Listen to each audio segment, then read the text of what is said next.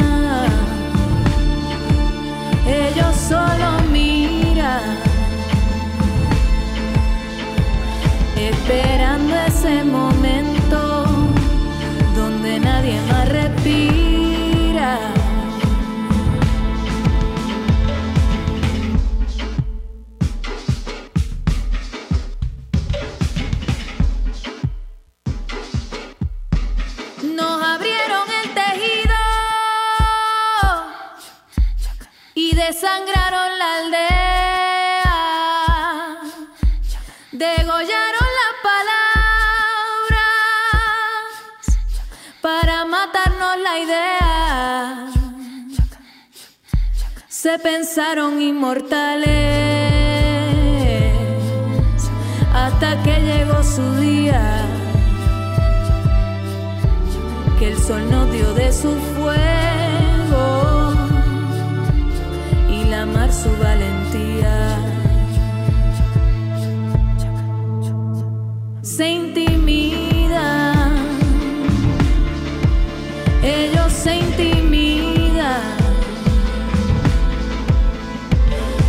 cuando llega ese momento de ponerlos de rodillas.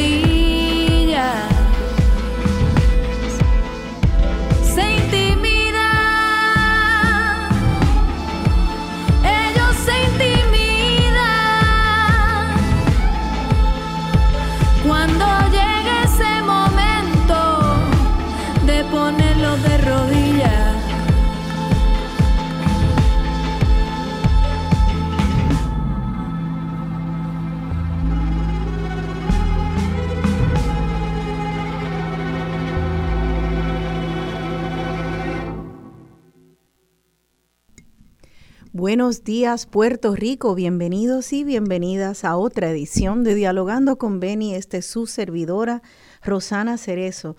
Bien contenta de estar aquí nuevamente después de, de un breve descanso en el cual pues me sustituyó el compañero el doctor Molinelli y, y también repetí unos cuantos programas. Uno de ellos un programa eh, que pues sobre el profesor, con el profesor Cruz Ortiz Cuadra, y quería pues así en vivo eh, dar mi más sentido pésame a su esposa, a la familia y a las amistades, pues de verdad que el, el profesor eh, Cruz Ortiz Cuadra era una persona muy importante en nuestro, eh, en nuestro discurso social y cultural. Me encantó compartir con él y todo cuán seriamente se cogía el tema de la comida y nuestra historia culinaria como un espacio tanto cultural como histórico, social y político.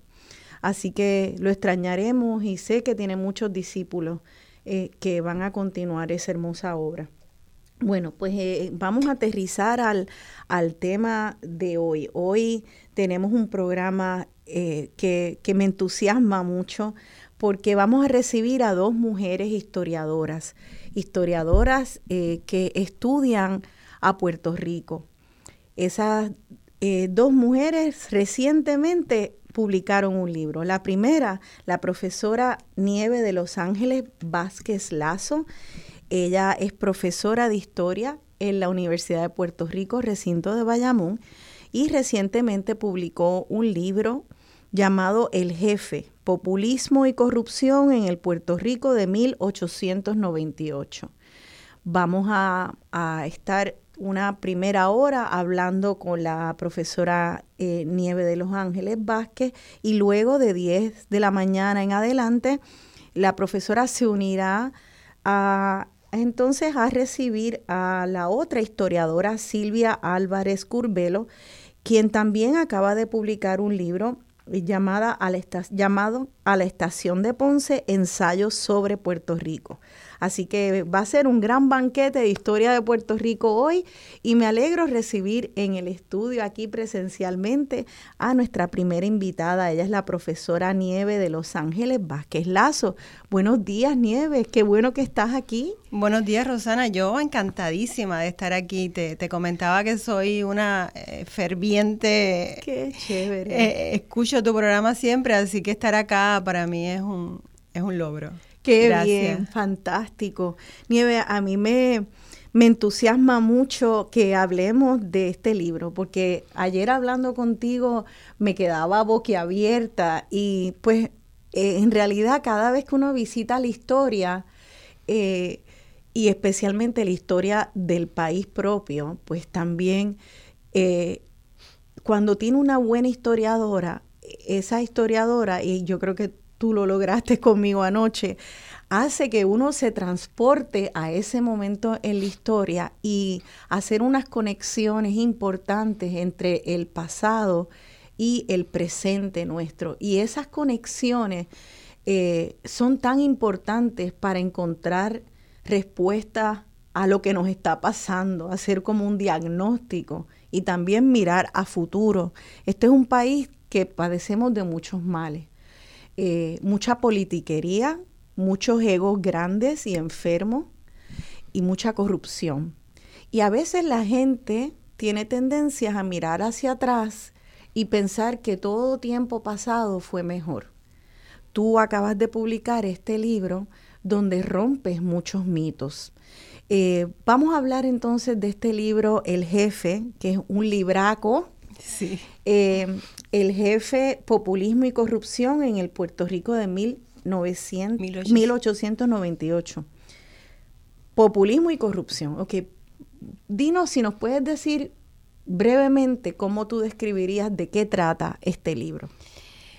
Pues bueno, esto es un libro complejo, es un libro de, historia científica, así que estoy aquí trabajando con marcos teóricos sólidos y estoy haciendo además conexiones y mis fuentes son fuentes primarias. Eh, eh, mayoritariamente.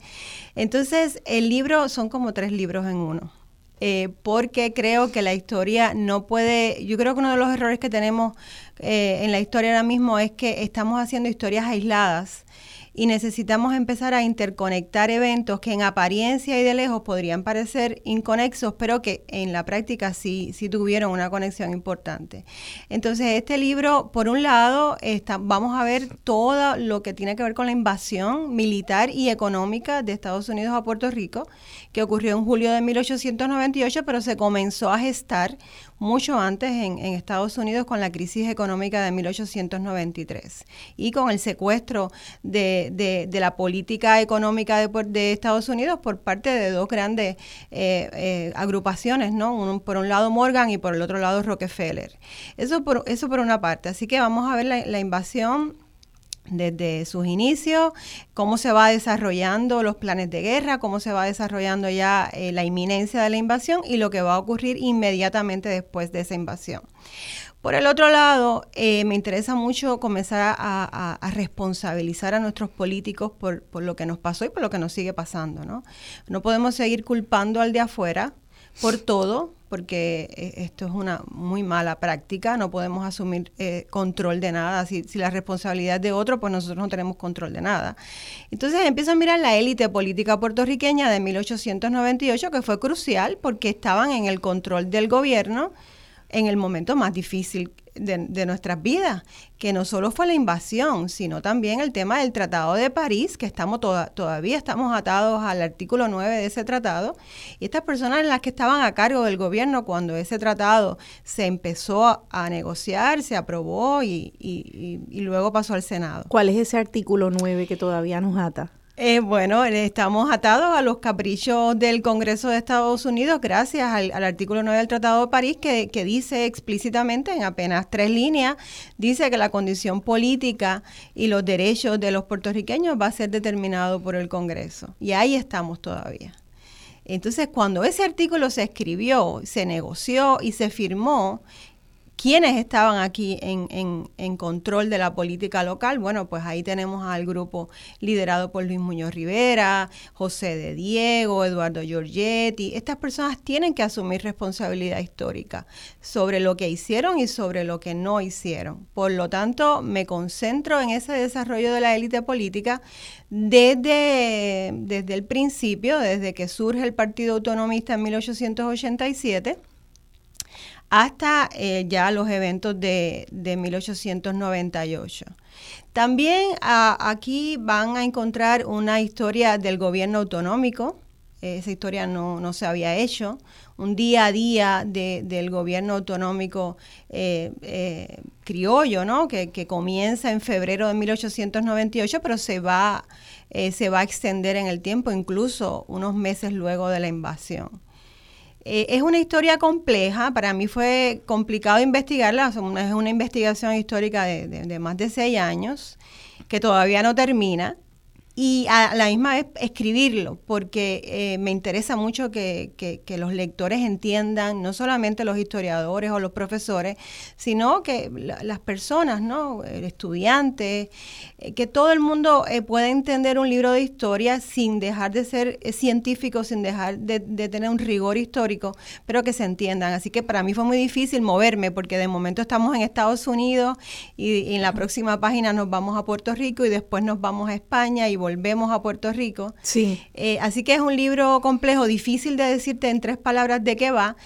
Eh, por eso es que la portada está eh, sugiere, ¿no? La imagen de Luis Muñoz Rivera a través de unas manchas. Sí porque y no dice el nombre de él, sino el jefe, ¿no? Estamos, estoy representando a ese político populista, corrupto, que domina la palabra, que domina el arte de la propaganda, eh, que promete lo que sabe que no va a cumplir y que en sus acciones son muy peligrosos porque eh, comprometen el largo plazo del país, porque comprometen la hacienda pública, eh, porque gobiernan para sus amigos y para sus familiares. Y, y, un poco entonces, si me dices, si tengo que decir de qué va, pues, pues va de cómo nuestra élite política se, se formó esta que tenemos ahora en el siglo en el siglo XXI y cómo actúa, que podamos verla desde la distancia y entonces podamos empezar a, hacer acciones eh, afirmativas para salirnos de este de este bucle. Sí. Eh, has dicho mucho porque es un libro bien contundente y yo quisiera entonces si pudiéramos cogerlo por partes, porque lo primero con lo que empezaste Vamos antes del contenido que tú me expliques algo que ayer me explicaste en nuestra preparación y es tu metodología, porque me, me parece bien importante que la manera en que investigaste eh, tiene mucho que ver con lo que descubriste. Primero, si nos puedes explicar a, los radioescuchas qué son fuentes primarias y qué, qué estabas buscando, cómo se llama tu metodología y por qué eso te reveló, ¡pum!, una cajita de Pandora y la abrió la tapa. Eh, eh, eh, para, para, los historiadores es sumamente importante que, que nos, nos, tracemos un marco teórico antes de comenzar a investigar, siquiera. Marco teórico es como los espejuelos que, que decides ponerte para mirar cualquier situación. Si te pones unos espejuelos azules, pues vas a ver, eh, vas a ver todo azul o rojo, tal, ¿no? A mí me tomó mucho tiempo llegar a este marco teórico. Eh, estuve navegando por diferentes eh, escuelas, filosofía. pasé por el socialismo y finalmente llego a esta teoría que es propuesta por Von Mises. Este es un economista, pero que eh, trabaja también la filosofía y la historia. Y él plantea algo que es obvio, pero es, es bueno que lo leamos, ¿no? Y es Mira, las instituciones no actúan. El Estado es un concepto impersonal y abstracto. El Estado no actúa, no piensa, no sienta, no tiene, no tiene intereses. Quienes sí actúan son los hombres y mujeres que componen el Estado. Igual pasa con la sociedad, con el pueblo de Puerto Rico, no, quienes actuamos somos los, las personas, los individuos que conformamos esa sociedad. Entonces, este marco teórico te invita a mirar, no, en el libro no digo nunca el gobierno de Estados Unidos nos invadió, no, ni tampoco la Marina de Guerra de Estados Unidos nos invadió, no, vamos a ponerle nombre, Henry Cabot Lodge, Roosevelt, eh, Foraker, y esta gente estaban asociados con, con, Rockefeller y con Morgan, así que... O sea que es un, es un marco teórico que estudia las, las motivaciones individuales de los actores en la historia. Te voy a poner un ejemplo concreto. Por ejemplo, el gobierno autonómico, cuando ya estaba en, en funciones, se reúne y propone, este es el gobierno criollo de acá, el de nosotros, en julio del 98, a tres o cuatro días de la invasión, propone una subvención a un ferrocarril eh, de 5 mil pesos por cada kilómetro de ese ferrocarril, ¿no? Otro tipo de marco teórico, lo que diría un historiador positivista, por ejemplo, diría, ah, el gobierno propuso esta medida y esta medida era buena para el país porque traía eh, mejoras económicas. Un historiador que sigue mi marco teórico, que es el individualismo metodológico, no, lo que se pregunta es quién propuso la medida. Ah, Rafael Arrillaga. Y ahí vamos a una segunda parte, porque esto es tan bueno que te hace te empiezas a hacer muchas preguntas. ¿Qué intereses tenía Rafael eh, ¿Quién es Rafael Arrillaga? Hace poco tuviste un programa con genealogistas. Sí. Así que yo utilizo las herramientas de genealogía. Ancestry.com, newspapers.com, eh, árboles genealógicos. Eh, Fantástico. Entonces, ¿quién es Rafael Arrillaga? A mí no me interesa el gobierno, el gobierno no actúa. A mí me interesa Rafael Arrillaga. Pues resulta, ah, y el ferrocarril. ¿De quién es el ferrocarril? Ah, de la familia Bianchi Pagán. ¿Y quién es Rafael Arrillaga el que está proponiendo esta medida, no? Ah, pues es el esposo de la hija de, de Bianchi Pagán, el dueño de la central. Mira todas las conexiones que puedo hacer aquí, ¿no? ¿Quién más está de acuerdo con esta medida? Ah, está de acuerdo José de Diego. Pues resulta que José de Diego también estaba emparentado con los Bianchi Pagán y era abogado personal de, la, de los Bianchi Pagán. ¿Y quién más? Tulio Larrínaga, que también eh, era el ingeniero a cargo del proyecto del ferrocarril. Mira todo lo que sale con solamente yo preguntarme quién, quién ejecuta, ¿Qué intereses tiene esa persona detrás? ¿Con quién está conectado? Por eso es que el libro está lleno de nombres. Vaya, porque fíjate, cuando uno está, cuando la historia es presente, estamos pegados al periódico, a, la, a, la, estación, a los analistas políticos y sabemos que ese análisis es el que hay que hacer. Mi papá siempre decía, follow the money. Sí. Follow the money, sigue el dinero, mira a ver quién tiene el contrato, qué interés tiene esa persona. Si te dicen que están subvencionando, dando incentivos, ¿a quién están incentivando? Entonces, eso, eso tiene sentido cuando estamos en nuestro presente, pero según nos vamos alejando, vamos aceptando que se vuelva como una nube bien general de el Estado, el gobierno, los puertorriqueños, los americanos, y eso es mucho más complejo. Eh, a mí me, me, estuvo muy fascinante. Vamos con esa metodología y con estos nombres individuales y ese develar, eh, eh, echar atrás el velo para mirar los intereses particulares de gente poderosa que está en el gobierno y utiliza el gobierno para intereses de individuales y de su clase social. Ahí está el marco teórico. Ahora vamos un momento a la parte de la invasión. Vamos a cogerlo por parte. Tú propones que entonces esa invasión de los Estados Unidos de 1898 eh, respondía a unos intereses individuales de una élite y de unas familias eh, multimillonarias en particular. Eso es, se puede llegar a decir así. Sí, sí, y, y, lo, y lo, lo demuestro con evidencias y, evidencias contundentes y además soy muy insistente en el tema, lo, lo traigo constantemente. Pues dinos eh, cómo, porque tú sabes que siempre se, se habla, bueno, pues sí, eran dos imperios encontrados, uno contra el otro, y Estados Unidos era esta nación joven que se está, se está estableciendo. Eh, y había como una fiebre de guerra, ¿verdad? Ah, sí, eh, y esa fiebre de guerra pues arropó todo, pero no, no había escuchado esta, esto de que Puerto Rico eh, adelantara en un tablero de ajedrez unas una agenda y unas necesidades económicas de, de una élite y de unas familias particulares. Cuéntanos. cómo? Yo creo que lo que estás diciendo es sumamente importante. No podemos creer en el pasado lo que no nos creeríamos ahora. Entonces, estas historias que se siguen repitiendo, por desgracia, se siguen repitiendo de que Puerto Rico fue el botín de guerra, que fue parte de la fiebre de guerra, eh, es, es, una falacia, además es peligrosa porque coloca a Estados Unidos como inocente. Bueno, yo no sabía ni lo que yo estaba haciendo. Eh, de hecho, han llegado a decir que lo hizo en un estado de, de perturbación mental, no sabía ni lo que estaba haciendo. Hay que, hay que asumir de una buena vez, y esto es lo primero que debemos hacer, como estudiantes, como puertorriqueños, como historiadores, es que los imperios no ocurren por accidente. Los imperios son imperios porque quieren ser imperios y salen a, conquistar esas tierras. De lo contrario, ningún país se movería, movería su ejército para hacerlo. ¿no? Esto, es una, esto siempre eh, aplica al imperio inglés, aplica al imperio español, que con Colón la historia es muy parecida. Ay, él estaba perdido y nos encontró en el camino. Para nada, ¿no? Igual pasa con la guerra de 1898. Mi teoría que eh, tiendo a complejizar todas las cosas, por eso me, demoro, me demoré tanto con el libro, es que las causas de todo no están en, los eventos inmediatamente anteriores a lo que sucedió. Hemos querido mirar en, el, en la explosión del Maine de febrero de 1898 como la causa inmediata de la guerra.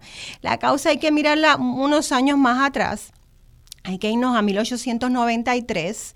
En ese año estalló la peor depresión económica que vivió Estados Unidos hasta la Gran Depresión. Aquí vamos a ver una cantidad de, bancos en quiebra, el nivel de desempleo superó el 10% por cinco años consecutivos, huelgas obreras.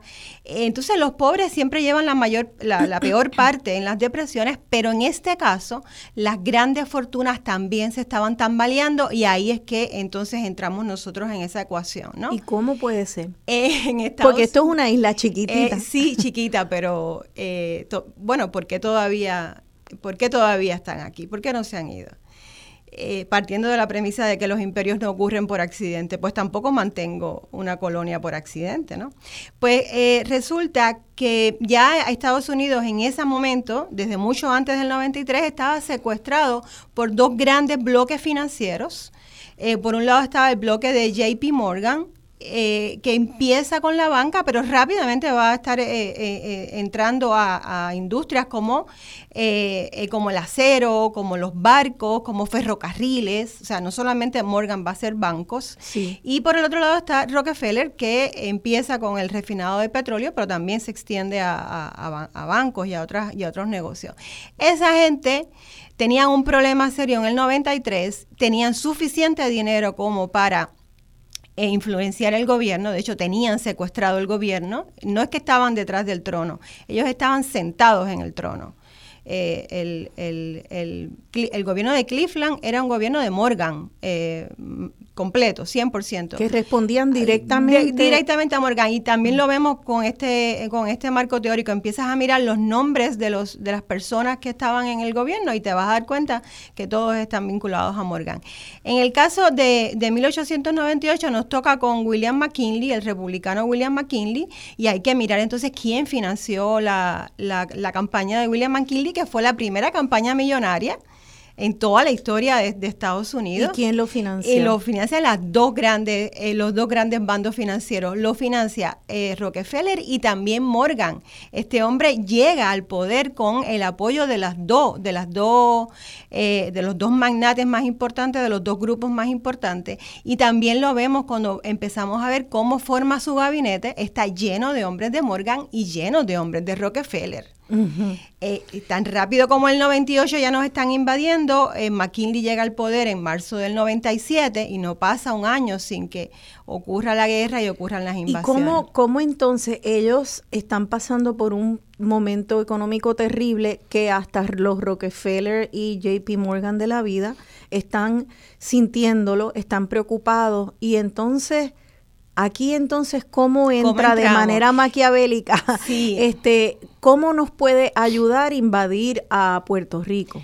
Pues estos grupos habían logrado, gracias a unos grandes monopolios, en todos, en acero, en azúcar, en, en, whisky, en todo, en petróleo, habían logrado una gran cantidad de producción de sus mercancías manufacturadas, muchísima producción. ¿Qué pasa? Que el, el, consumidor de Estados Unidos no lo podía, no lo podía absorber, primero por la crisis y segundo porque era demasiada la mercancía, ¿no?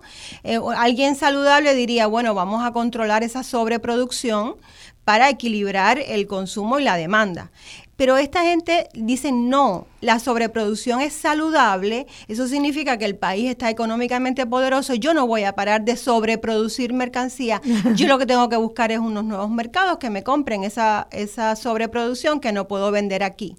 Y ahí empieza la búsqueda de nuevos mercados, empiezan a mirar para dónde me voy, claro, identifican rápidamente que es en América Latina y la identifican primero por sus gobiernos débiles Así que nos invaden porque ya estábamos eh, débiles y nos debilitan todavía más, ¿no? Por sus gobiernos débiles y por supuesto por la cercanía. Así que el objetivo va a ser arrebatarle los mercados de Latinoamérica a España, Alemania y a Inglaterra, que, estaban dominando eh, el área. También va a haber un problema con el tema de, la moneda. Eh, la, moneda en Estados Unidos manejaba una moneda bimetálica, oro y plata, y tenían un problema terrible con el oro. el, Tesoro Federal eh, estaba, estaba drenado de oro, eso era una crisis, ese, era lo que, el, el meollo de la crisis. Y también necesitaban entonces no solamente gente que comprara sus mercancías, sino necesitaban lo que ellos llamaron, entre comillas, socios comerciales, que comerciaran en la moneda de ellos, que comerciaran en el patrón oro y que el dinero lo pusieran en sus propios bancos para ellos poder circunvalar sus propias inflaciones. O sea que fue una, algo muy bien pensado. Entonces, ¿por qué Puerto Rico? Bueno, ya sabemos que en el 98 cae Puerto Rico, eh, eh, Cuba, y también Filipinas y Guam. Pero de todas las islas, y, yo lo planteo en el libro, los invito a leer y a refutarme. Yo quisiera que, esto podamos debatirlo, ¿no? Sí. Yo estoy planteando que la joya de la corona fue Puerto Rico, en realidad no fue Cuba, no fue Filipinas y no por el tamaño, y no por la cantidad de riquezas que teníamos, sino porque fuimos las que le dimos las inversiones más seguras y más fáciles y con menos esfuerzo y con menos inversión. Fuimos el mango bajito. Fuimos el mango bajitísimo. Aquí no hubo muro de contención. ¿Y, por qué fuimos? Porque ya nos tenemos que ir a la pausa y es un buen pie forzado para, para el próximo. ¿Por qué fuimos el mango bajito? Porque la élite política criolla que yo no digo que podía hacerlo todo, pero sí podía servir de muro de contención y de protección, no jugó, jugó para el equipo contrario. No solamente no resistieron, sino que jugó para el equipo contrario. Así que nos tenemos que ir a la pausa, pero vamos a hablar de eso y cómo algunos de estos que creíamos que eran próceres, que nombran las calles de nuestro país, eh, eh, sencillamente en vez de defendernos, eh, jugaron para el partido contrario. Estamos en diálogo con la historiadora Nieve de Los Ángeles Vázquez, el libro El Jefe, la canción con la cual comenzamos, donde nadie más respira, porque a veces eso pasa, que cuando estamos eh, dormidos, eh, pues nos hacen un jaque mate. Quédense con nosotros viendo estos hilos de la historia y a la corrupción de atrás para adelante, de adelante para atrás, aquí en Dialogando con Beni.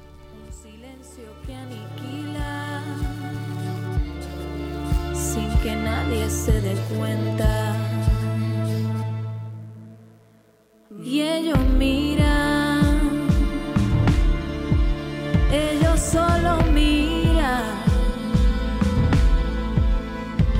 esperando ese momento donde nadie más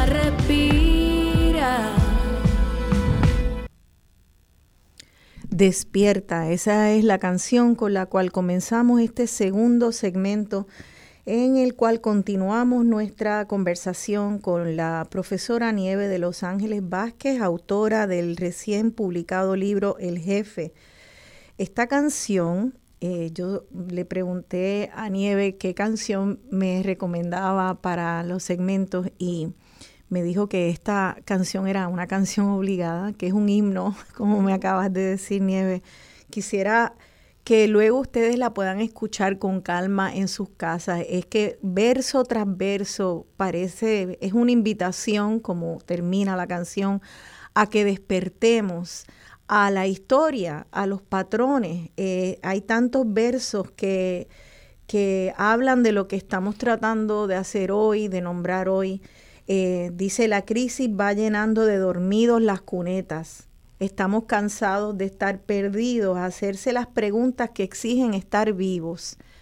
Pues hay que despertar y habla de un futuro y, eh, que está dolido de hipotecas. Es que parece hecha para Puerto Rico también la canción. Eh, a nosotros y a nuestros hijos y a nietos no nacidos nos han hipotecado el futuro. Estos son patrones muy viejos, muy antiguos, eh, ya bastante eh, arraigados y fosilizados en, nuestra cultura política y social, que requiere que estemos despiertas y despiertos.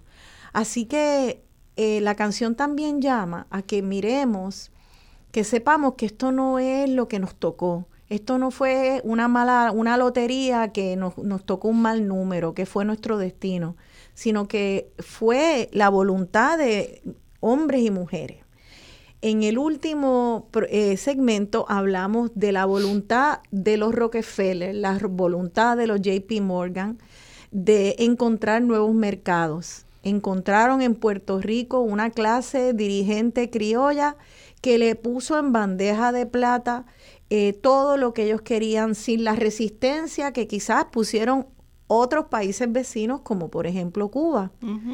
Eh, y vamos entonces a hablar quién e-, era esa clase dirigente criolla y qué entregaron en bandeja de plata a estos a esta élite de los Rockefeller y los JP Morgan que necesitaban una invasión y necesitaban una plataforma en Latinoamérica para, para hacer lo que iban a hacer con el resto de Latinoamérica. ¿Qué entregaron? ¿Quiénes entregaron?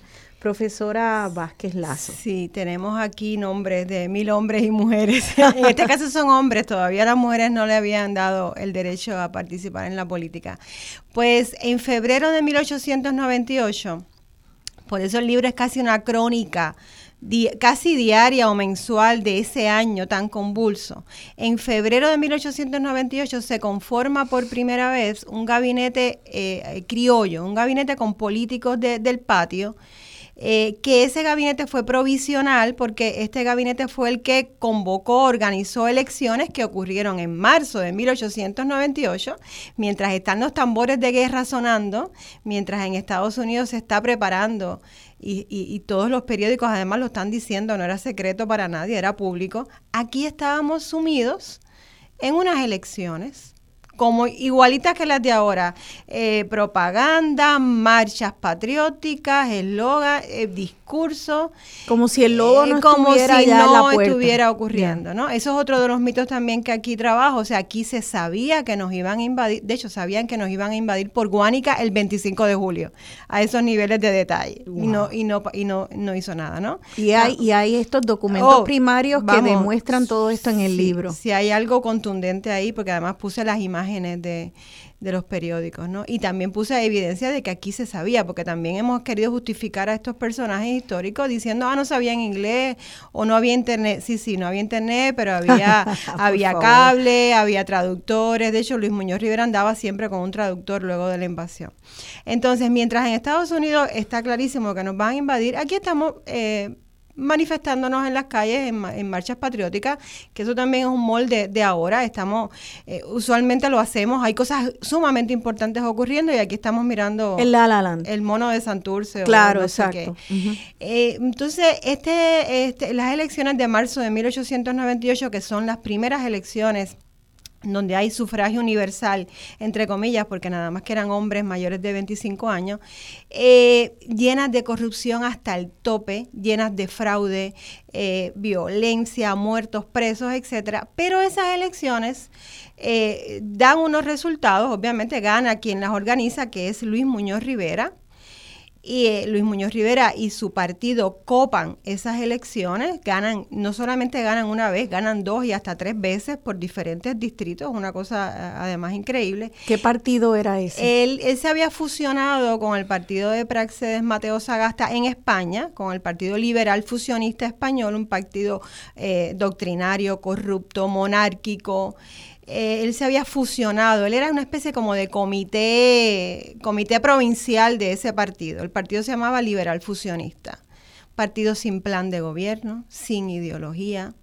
Eh, la gente que seguía a Luis Muñoz Rivera en realidad seguían al jefe, seguían al caudillo, no había, no había nada que seguir, no había ideas, ¿no? Eh, entonces, Luis Muñoz Rivera, en el medio de los peores momentos, incluso luego del bombardeo a San Juan el 12 de mayo, un bombardeo que dejó muertos, dejó heridos, dejó la ciudad casi destruida, 500 proyectiles cayeron sobre el viejo San Juan. Después de ese, de ese bombardeo, Muñoz Rivera siguió exigiendo que se formara un gabinete definitivo, que se instaurara el gobierno autonómico eh, a toda costa, y lo logra el 21 de julio de 1898, cuatro días antes de la invasión, habían llegado cables diciendo que llegaban por Guánica el 25 de julio. Eh, había titulares de prensa, infinidad de anuncios que decían nos van a invadir. Y, ellos de todas maneras estaban acá reunidos, ahí en el, en el edificio de la Real Intendencia, que hoy está el Departamento de Estado, todos los días de 8 a 6 de la tarde haciendo comisiones y gobernando. Y, pero alguien podría decir, bueno, eh, había hubo elecciones, ganaron, pues tenían que seguir con la administración pública diaria. ¿Qué hay de malo que, que siguieran con sus planes y de que él siguiera queriendo eh, ser primer, eh, primer ministro? Sería lo que... Ese, sí, llega a ser primer ministro. el 21 de julio lo coronan primer ministro, el presidente del Consejo de, de Ministros. Y además también se agenció el ministro de la gobernación, además de ser primer ministro, era el secretario de la gobernación. hubiera estado bien si era un gobierno para eh, eh, proteger al país de la invasión que se nos venía encima, invasión eh, militar y económica, que no nos olvidemos de eso.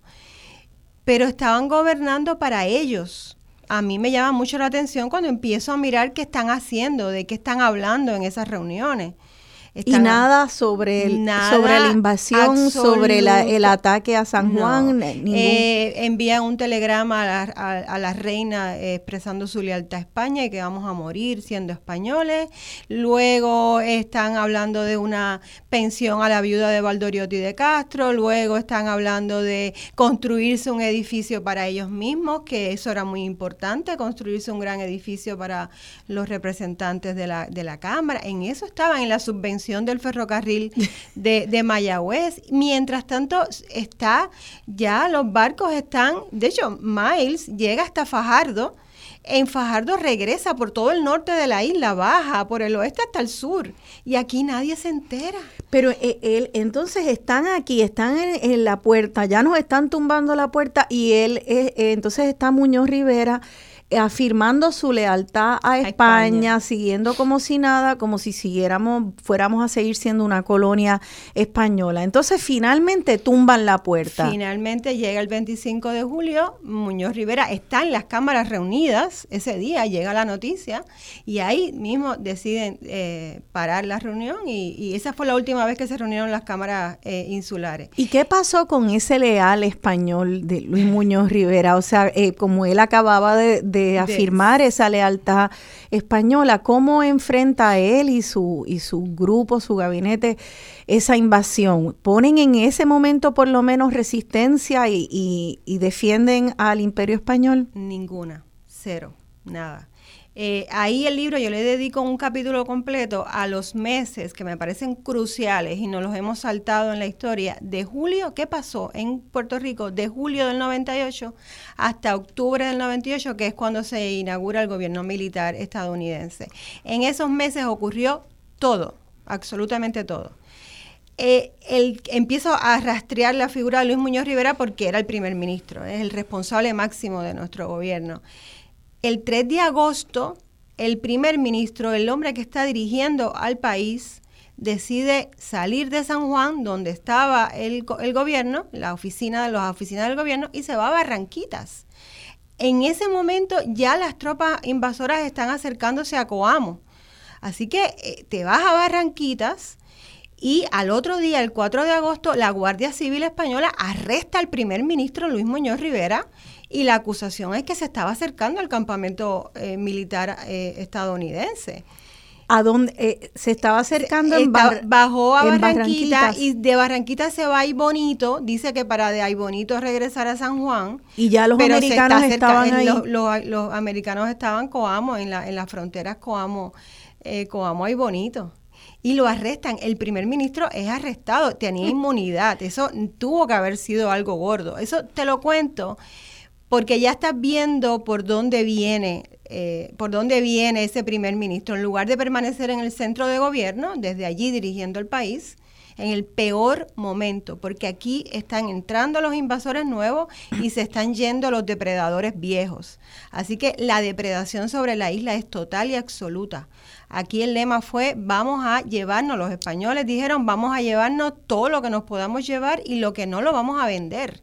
Y eso, y eso hicieron entre julio y, agosto y octubre.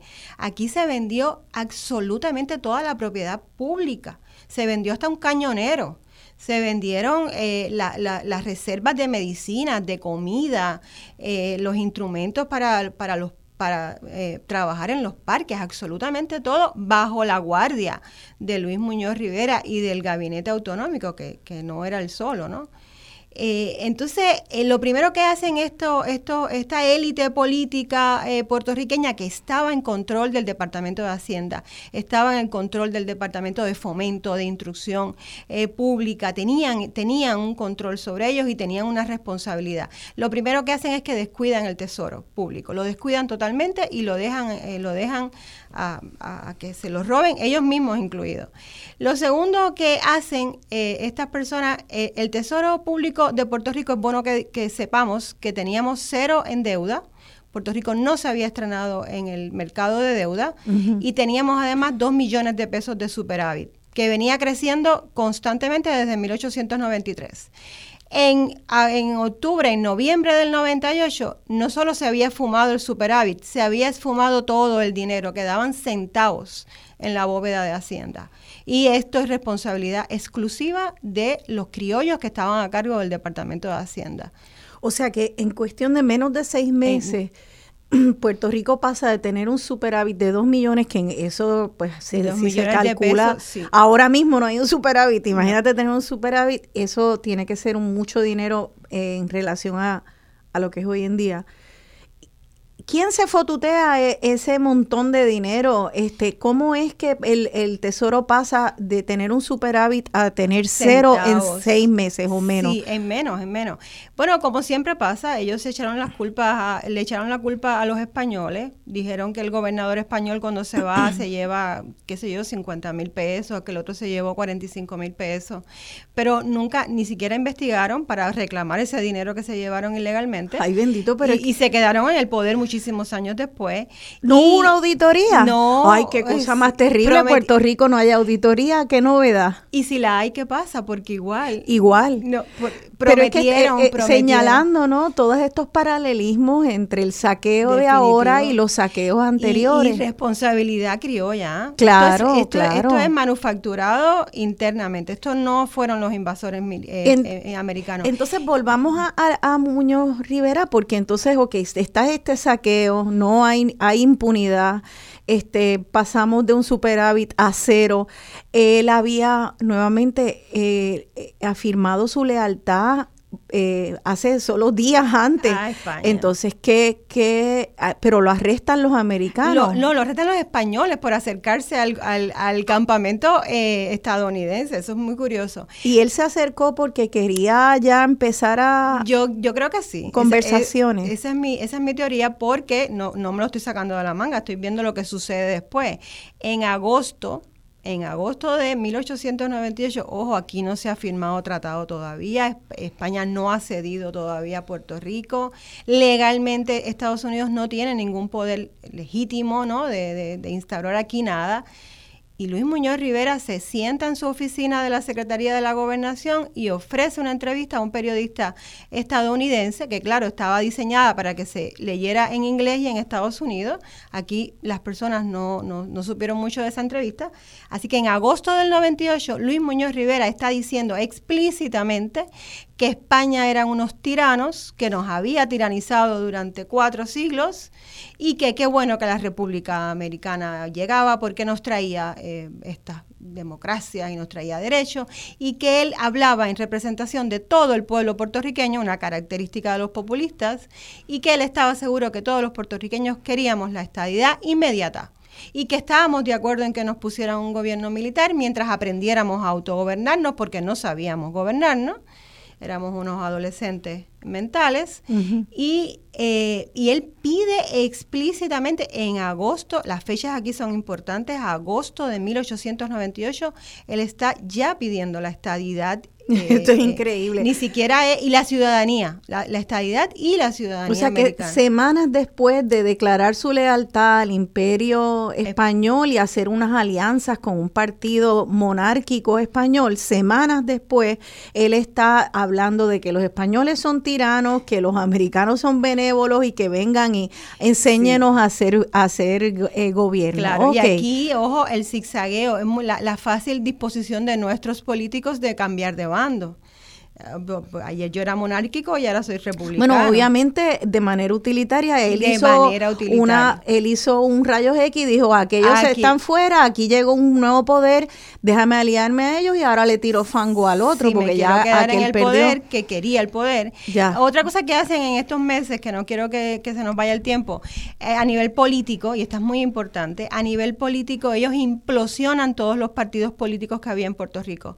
El Partido Autonomista Ortodoxo que aquí estaba José Celso Barbosa, Manuel Fernández Junco, De eh, Manuel Rossi. Este grupo disuelve, autodisuelve el Partido Autonomista. Eh, ortodoxo, lo saca del panorama y Luis Muñoz Rivera disuelve el Comité Provincial del Partido Liberal Fusionista. O sea que el mismo partido al que él se alió que provocó unas peleas terribles en, los bandos políticos puertorriqueños, cuando llega el momento y le conviene, lo disuelve. Esto, esto, esto es importante porque deja el campo político abierto. Al tú disolver los partidos políticos, los nuevos invasores la tenían bastante fácil. No contentos con eso, ellos que habían sido electos en unas elecciones fraudulentas, pero elecciones al fin y al cabo, ellos renuncian, voy a poner nombres ahora, ellos renuncian a sus puestos de forma voluntaria. Y estoy hablando del presidente de la Cámara de Representantes, Herminio Díaz Navarro, que luego va a ser presidente del Tribunal Supremo, andando el tiempo. Eh, vamos a tener, eh, perdón, fue miembro del Tribunal Supremo, Herminio Díaz. Vamos a tener aquí a José de Diego, eh, renunciando a sus posiciones a, Luis Muñoz Rivera. y, que, y todo era para aplanarle el camino a los nuevos invasores para que ellos pudieran eh, configurar eh, la estructura política como les conviniera. E, era era eso, era, para, claro, para tener una tabula rasa. Cuando yo veo esa, esos movimientos, eh, yo digo, esto no ocurrió de forma voluntaria. O sea, nadie aquí, Luis Muñoz Rivera no, no hubiera dicho, ah, yo voy a, voy a renunciar a mis puestos así de fácil.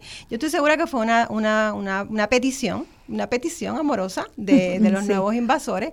Eh, renuncia a tus posiciones, vamos a dejar el, el, gobierno vacío y entonces yo te prometo, ese fue el quid pro quo, yo te prometo que yo te voy a volver a nombrar a esas mismas posiciones. Yo no te voy a quitar Pero ya con el agua bendita de Pero los Estados claro, aquí entonces vienen unos pasos importantes y es renunciaste a tu posición a la que fuiste electo en las elecciones. Aquí ya no hay gobierno autonómico, no podemos seguir hablando de gobierno autonómico. Sí. Entonces tienes que jurar lealtad al, al nuevo imperio y esta gente ah, eh, juramentan y hay, evidencia documental de esas juramentaciones, ¿no? Juramentan lealtad a la Constitución de Estados Unidos. Eh, Nieve, ya se nos está acabando este segmento y quisiera que nos des por lo menos unas pinceladas, por lo menos unas pinceladas de lo que ayer describiste como eh, ese jefe que entonces pasa a ser Muñoz Rivera, un jefe populista, eh, muy megalómano, con un ego enorme y muy eh, maquiavélico y sabio a su manera de cómo hacer, mercadear una imagen positiva, porque creo que tal vez eso tiene mucho que ver esa, esa manera de mercadearse de él y de acallar voces de oposición tiene que ver con el hecho de que nosotros hoy en día tal vez no sabíamos todas las sombras de este personaje histórico. ¿Será que llegó a manipularnos hasta acá, tan adelante, que, que se quedó eh, como en la sombra mucho de, de las cojeras eh, morales y políticas de este hombre. Sí, claro, definitivamente. Muñoz Rivera sabía, manejaba muy bien la propaganda, la conocía,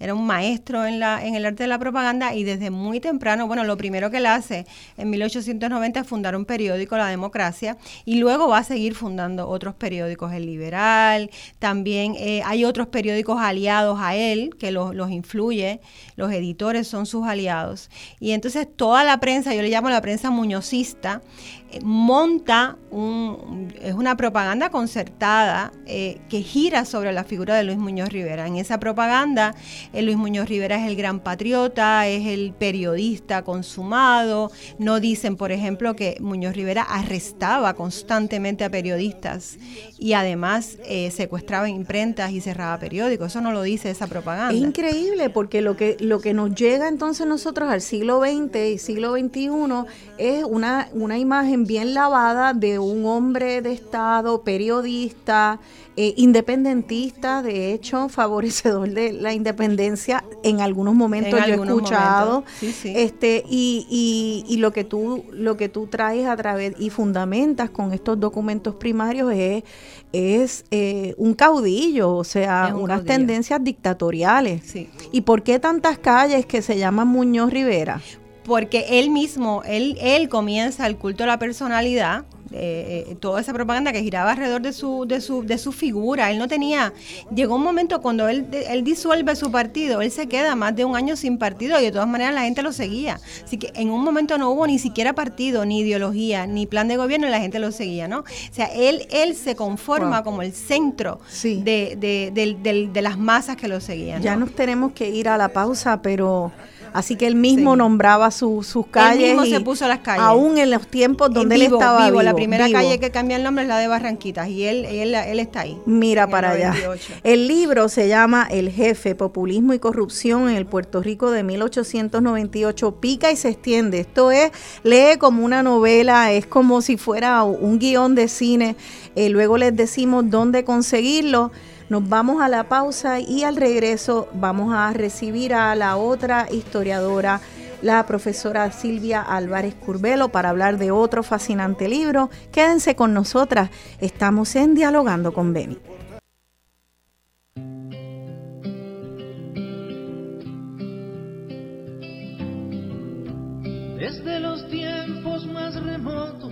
Vuelan los ángeles guardianes siempre celosos de sus votos contra atropellos y desmanes, junto a las cunas infantiles, junto a los tristes moribundos. Cuentan que velan los gentiles, seres con alas de otro mundo. Cuando este cielo no hay nada que se le asemeje. El fin de su apurado vuelo es la sentencia de un hereje. No se distraiga ni demore, todo es ahora inoportuno. Va rumbo al campo de las flores, donde la hoguera espera a Bruno.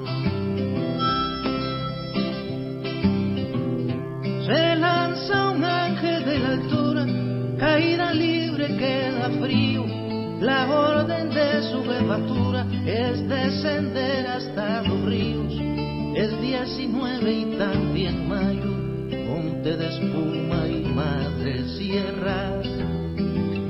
Cuando otro ángel a caballo cae con los pobres de la tierra.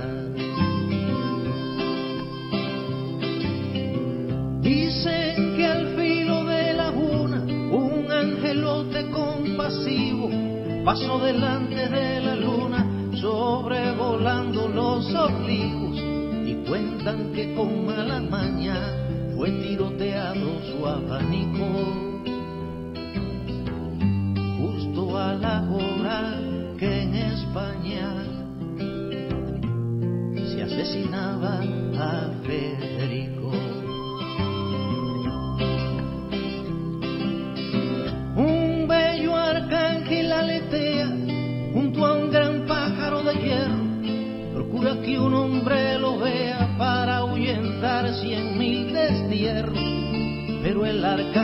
Se sofoca y un ala azul se lastima.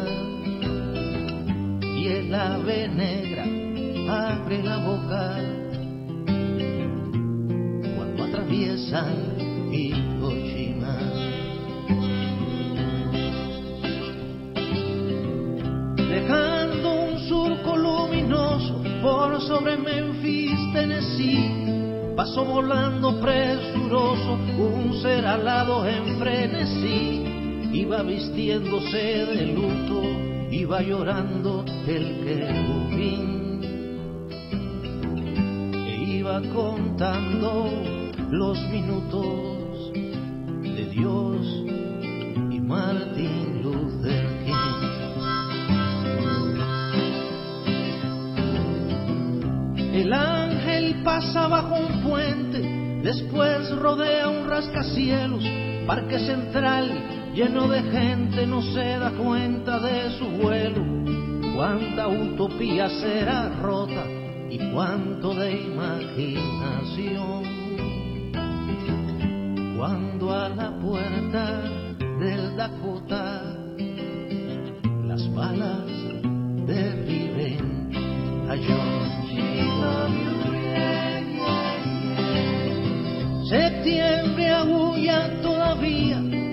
doble saldo escalofriante. Todo sucede un mismo día, gracias a un odio semejante. Y el mismo ángel que allá en Chile vio bombardear al presidente. Ve las dos torres con sus miles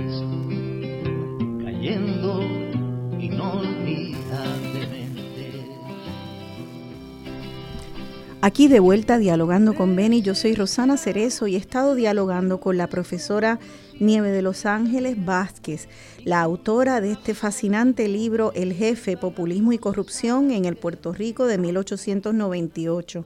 Esa canción, Cita con Ángeles, de Silvio Rodríguez, eh, que siempre me ha estado tan conmovedora porque habla como de estos angelotes que están a través de la historia tratando de, de proteger a distintos individuos de las injusticias de la historia.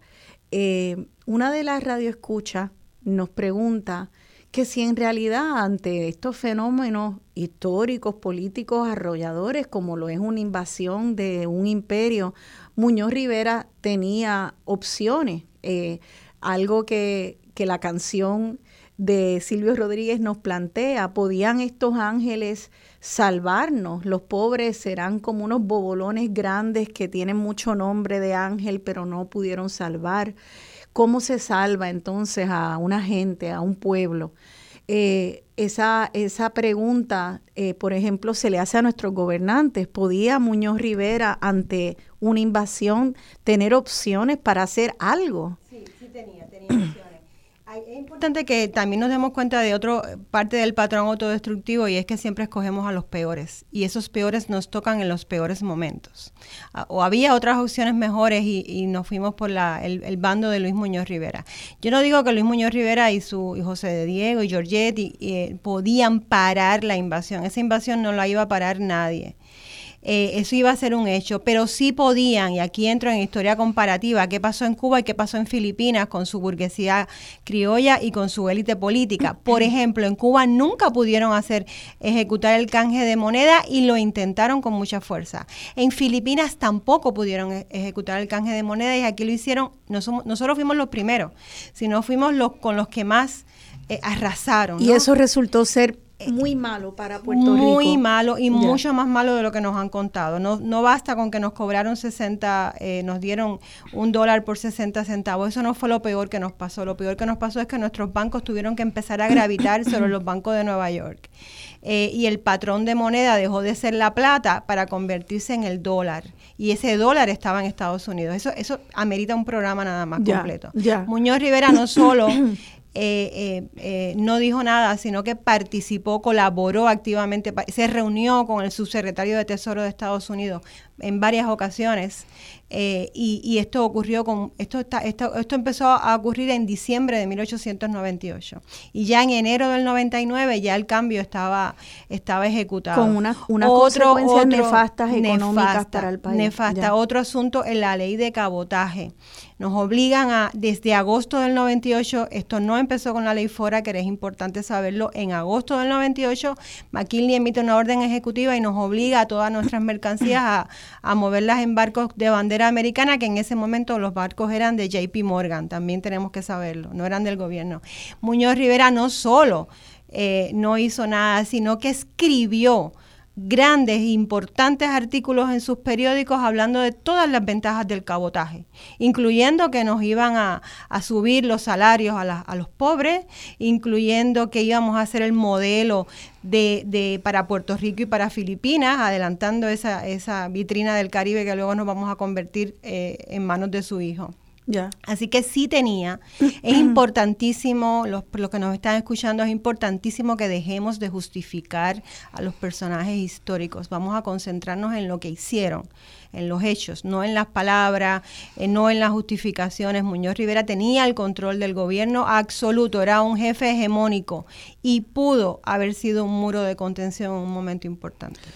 Y como como decía la canción de Despierta de Ismael Serrano, de lo que trata es de, de educarnos de, y de ver estos patrones para entender que si empezamos a justificar y a tratar con guantes de seda a nuestros eh, personajes históricos sin tener juicio crítico, sin atrevernos a mirar eh, todas las porquerías que hicieron, además de lo bueno que pueden haber hecho, las cobardías, las negligencias, ¿cómo entonces pretendemos ahora, con toda esta corrupción en la cual estamos sumidos, poder hacer unos análisis que nos lleven a unas acciones efectivas? Así que eh, es importante hacerlo en el análisis, punto, se ha pasado o presente. Eh, antes de darle la bienvenida a la historiadora Silvia Álvarez Curbelo para hablar de su libro, eh, me preguntan insistentemente, ¿dónde se consigue este libro ahora mismo? ¿Hay una presentación pendiente? Sí, ahora mismo, hoy, ahora está solamente en Amazon, en tres formatos, en ebook, en carpeta blanda y en carpeta dura pero eh, ya esta semana yo calculo que no termina el viernes sin que ya esté en las librerías en Casa Norberto, en El Candil, en Ponce. Eh, y tenemos dos presentaciones ya programadas. La primera es el viernes 14 de abril a las 10 de la mañana en UPR Bayamón. Los invitamos a todos, tenemos estacionamiento, es absolutamente gratis. Aquí tengo a tres grandísimos maestros que me van a presentar el libro. Estoy muy honrada por eso, el doctor Néstor Duprey, el profesor Roberto Ramos Perea y la doctora Esther Rodríguez Miranda. Fantástico. Eh, entonces, el sábado 15 de abril a la una de la tarde voy a estar en Casa Norberto, en Plaza Las Américas. Eh, con, con, el doctor Néstor Duprey. Y ahí los, ahí los espero para, para conversar. Perfecto, pues ya lo tienen. Entonces, para los que no puedan llegar a la UPR de Bayamón el viernes a las 10 de la mañana, el viernes 14, pues el sábado 15 de abril a las 1 pm en Casa Norberto de Plaza Las Américas, ¿verdad? Sí. Perfecto. Pues qué bien, podríamos seguir hablando. Vamos a, darle la bienvenida ahora a una maestra historiadora de nuestro país. Ella es la profesora Silvia Álvarez Curbelo, quien acaba de publicar otro libro llamado a la estación de Ponce, ensayos sobre Puerto Rico y entiendo que se presentó ayer en la Fundación Luis Muñoz Marín. Así que vamos a darle la bienvenida, entiendo que ya la tenemos al teléfono. Buenos días, profesora Álvarez Curbelo. ¿Se encuentra ahí? Buenos días, Rosana, y buenos días a la profesora Nieves. Eh, de Los Ángeles, creo que es su segundo nombre. Saludos. Ajá. Así mismo. Saludos y muchas felicidades por su libro. Gracias, igual. Y un saludo pues a los radioescuchas. Gracias, profesora. Pues eh, me alegró tanto ver que hay dos mujeres historiadoras publicando eh, tan cercanamente una de la otra eh, y que están tan bien representada la, la, investigación histórica por ustedes dos, eh, eh, tener mujeres. Así que me encantaría entonces eh, que poder nos pueda dar un resumen, profesora Álvarez Curbelo, de este libro que ha sido recibido con mucho entusiasmo a la estación de Ponce, Ensayos sobre Puerto Rico. Este no, no enfoca en un solo tema, sino que son ensayos de distintos temas. ¿Es, una, ¿Es acaso una antología o explíquenos de qué va el libro? Sí. Cuando me preguntaste ayer eh, o me pediste que eh, diera un resumen del libro, pues eh, eh es imposible, ¿no? eh, porque es una colección de ensayos escritos a lo largo de cerca de, de tres décadas, ¿verdad? Y son de diferente tesitura y, y, vocaciones, digamos, temáticas y, y, ubicaciones geográficas dentro de Puerto Rico. Eh, así que es eso, una, una compilación de, de ensayos eh, editados bajo el sello del Centro de Estudios Iberoamericanos de la Universidad de Puerto Rico en Arecibo, que me honró en, en solicitarme eh, ese ese libro, ¿no? Que, que, escogiera y escogí 25 ensayos a lo largo de la de la carrera bajo el título a la estación de Ponce ensayos no sobre Ponce, aunque Ponce eh, digamos es objeto de, de varios de ellos, pero son ensayos sobre Puerto Rico.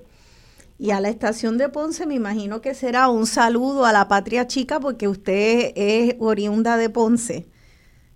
Sí, lo es, es, es el, digamos, el, el sentido eh, que denota, ¿verdad?, el título, en la inmediatez, pero eh, en profundo dos cosas. Este, uno de mis libros preferidos se llama A la estación de Finlandia, de Edmund Wilson, y es una especie de homenaje porque mi hermano con Wilson en, en su estilo de escritura, eh, en, muchos de estos ensayos, que es emparejando crónica con, con ensayo eh, más erudito.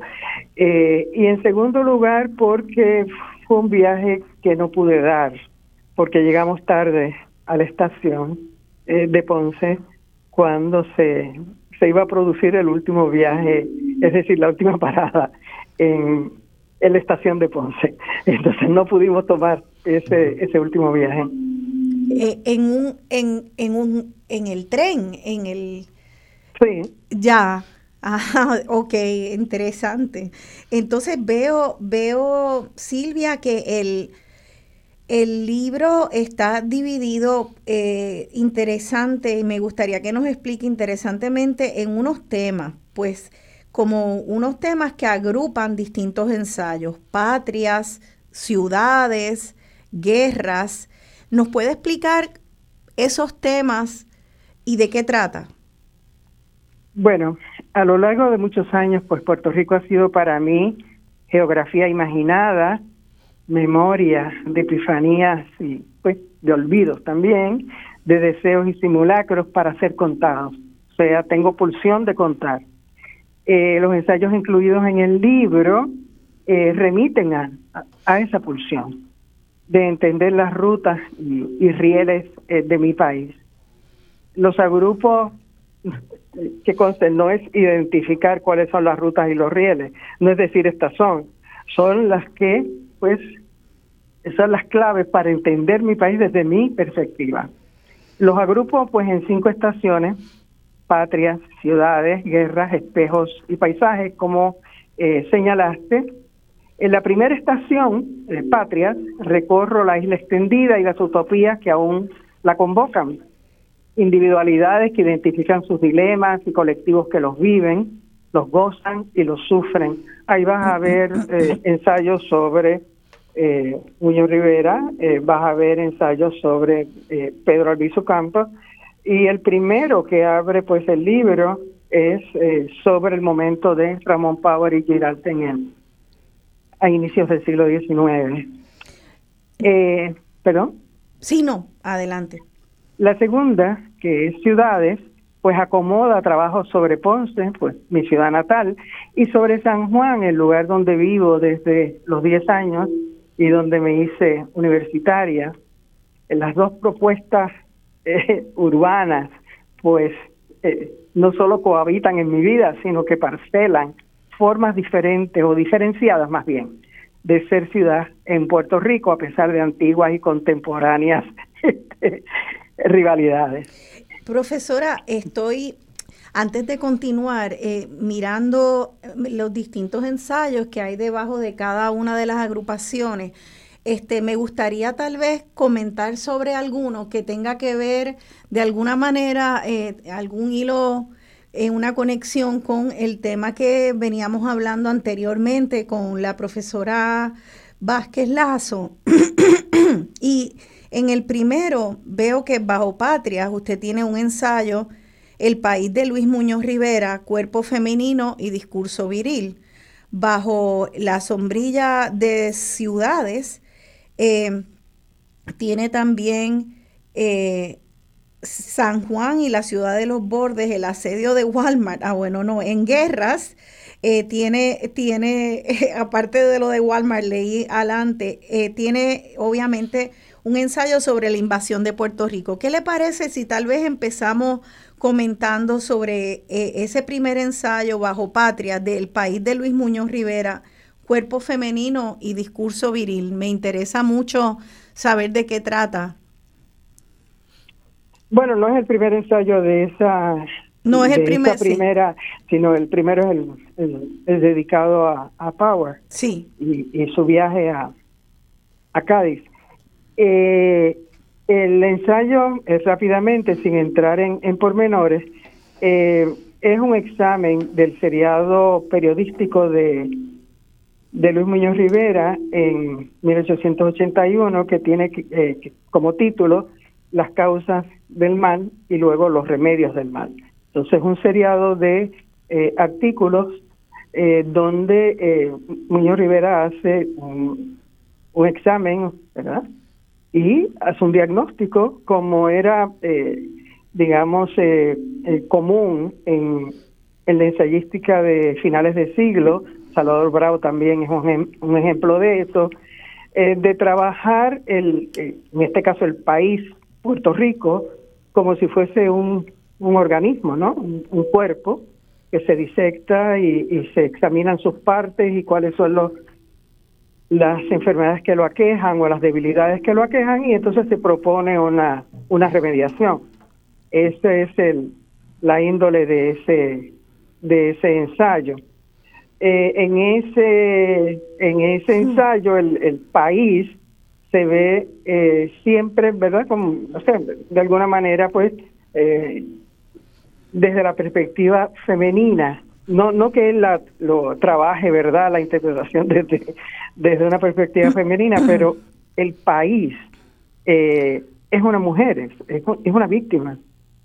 Y entonces este el, el discurso de Muñoz Rivera pues asume la, la tonalidad del discurso eh, viril. Eh, la virilidad eh, en esa época es una es un concepto y, un adjetivo que se usa eh, no solo en Puerto Rico, sino en múltiples lugares de, habla hispana, o sea, virility y también en, en- digamos en, en, en lenguajes este, o en países eh, anglófonos también, eh, perdón, anglófonos, eh, porque significa pues eh, fortaleza y voluntad y todas esas cosas que se adscriben a, a, a una imagen eh, masculina. De eso trata entonces ese, ese ensayo. Me está, bueno, obviamente, eh, ya, ya haciendo un, análisis del siglo XXI y, y, mirándolo desde la óptica feminista, pues eh, eh, ve uno, ¿no? Primero, de cuál esa, ese, esa analogía de Puerto Rico como una mujer, eh, por lo tanto víctima, por lo tanto tal vez invadida, sería este y cuál cómo proponía él entonces la solución de no sé si la virilidad se veía como de alguna manera una manera de, responder a esa victimización. Eh, me estaría interesante eh, entender esa óptica. ¿Qué, ¿Qué usted encontró? Lo que sucede es que esto hay, hay que entenderlo como una visión, digamos, de mundo eh, más o menos dominante en el sentido de que era, pues, este la ciencia normal, vamos a decir, y la cultura normal. En ese tiempo, claro, sí. Entonces, este eh, se ve la poesía, ¿verdad? En nuestros poetas, como tantos otros poetas en el, en el mundo, pues ven a, a, la patria como una mujer eh, que es fuerte en, en, en muchos eh, indicios, pero también es una mujer atropellada, débil, doncella, eh, ¿verdad? Recordemos a Gautier, etcétera, ¿no? Así que parte de una eh, de un régimen, podríamos decir, semántico y, simbólico que eh, es propio de, de esa época, ¿no? Entiendo, pero a la misma vez estaban pasando tantas... fue un momento de tan de tantas decisiones y transacciones entre esa élite criolla y, la, y, los nuevos invasores de Estados Unidos, que sí me interesa saber que, eh, si él, cómo él eh, planteaba la defensa de ese país vulnerable eh, con esa... No, no, hay que precisar esto. Sí. O sea, el, el seriado periodístico está escrito eh, con mucha antelación a la invasión. Estamos hablando de, de casi dos décadas. es, decir, que, no estamos en, en, verdad este en un momento eh, donde esté ocurriendo eh, los sucesos y los dilemas que planteó la profesora Nieves. Sí, si me permiten, puedo aquí aportar un poquito también. Este, este, estos dos artículos que hace referencia la profesora, eh, eh, Muñoz Rivera lo escribe en 1891. Y entonces está influenciado, eh, se, puede notar claramente que está muy influenciado por las corrientes higienistas que vienen de Europa y que estas corrientes higienistas están planteando que la raza blanca aria es la raza superior y que por lo tanto la raza negra y tal eh, son inferiores. Y entonces se estaba buscando a nivel de Europa y aquí con mucha fuerza, en Cuba también, se estaba buscando mejorar la raza. Entonces, Muñoz Rivera, cuando leemos esos dos artículos, vamos a darnos cuenta que él está hablando de esta raza eh, jíbara. Incluso dice que son débiles por lo que comen, porque se comen el plátano, porque se comen, eh, porque no comen proteína, o porque no ahorran, o porque no trabajan, o porque no eh, desarrollan el intelecto. Los trata como una raza muy inferior. Y claro, en un momento histórico altamente machista, es un momento histórico incluso en que están de moda los, los duelos entre caballeros para, para el honor masculino. Entonces, pues todo lo que tenga que ver con femenino, pues es lo débil. De hecho, en otros artículos Muñoz Rivera habla también de que Puerto Rico es la cenicienta, eh, Puerto Rico es esta víctima eh, inocente. Y entonces, eh, claro, lo femenino es lo débil y lo masculino es lo viril, lo que dice la profesora, y desde una perspectiva muy higienista, muy racista y de una superioridad increíble sobre, sobre los campesinos, ¿no? Y, bueno, esa visión, curiosamente, él la escribe en 1891, pero él la mantiene a lo largo de su vida. En 1904 escribe otro, otros artículos que van por la misma eh, que van por la misma línea de, de, la inferioridad de los campesinos y de los obreros. Qué interesante, me pregunto si eso iba de la mano con, eh, o cómo iba de la mano con, con políticas eh, para, para tal vez blanquear a Puerto Rico o, fortalecer a Puerto Rico de alguna manera en la visión, en esa visión.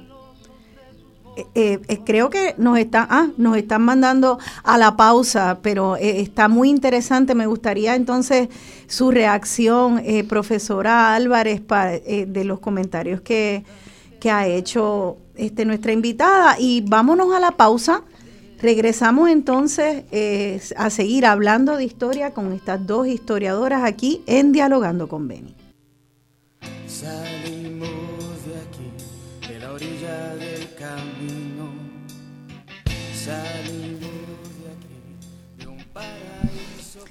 Aquí de vuelta dialogando con Beni, yo soy Rosana Cerezo y he estado dialogando con la profesora Silvia Álvarez Curbelo y la profesora Nieve de Los Ángeles Vázquez. Eh, estamos hablando sobre el reciente libro de la autora Álvarez Curbelo a la estación de Ponce, ensayo sobre Puerto Rico. Esta canción salimos de aquí, de Fiel a la Vega. Pues sí, estamos hablando de historia porque tenemos que ir viendo estos hilos conductores de, de de nuestra historia presente que nos sale como un conejo de un sombrero de un mago, sino que hay actitudes muy arraigadas, políticas, prácticas, visiones.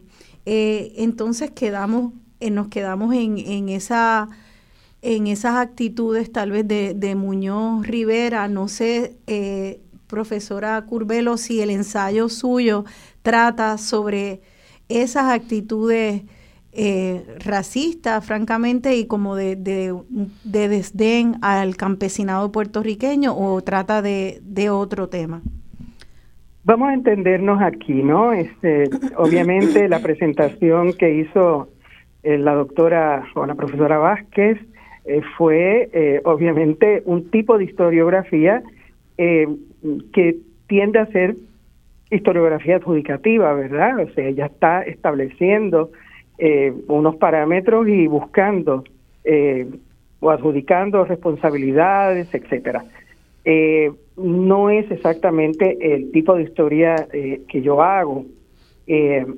no, o sea, por supuesto, hay teorías de la época que están presentes en la cultura de élite en Puerto Rico y que percolan en la cultura masiva de los primeros, las primeras décadas del siglo XX eh, y que organizan el pensamiento eh, de todas estas eh, de todas estas figuras, pero también de, del país en general, ¿verdad? Porque los medios de comunicación, sobre todo una prensa muy activa como la de la de esa época, pues se va va dotando de sentidos, ¿verdad? Uno podría decir incompletos, eh, sesgados, todo esto, pero es casi la única fuente, ¿verdad? Aparte de, de los este, políticos locales, ¿verdad? Que le van indicando a una población eh, casi toda analfabeta eh, qué pensar y qué decir.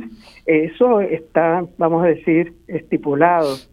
el tema, o digamos, la, mi vocación historiográfica ha sido fundamentalmente recuperar, eh, reconstruir en la medida de lo posible las atmósferas y digamos las retóricas, las discursividades, ¿verdad? En torno a procesos, a eventos, ¿ah? en un momento dado de la historia de Puerto Rico, ¿verdad?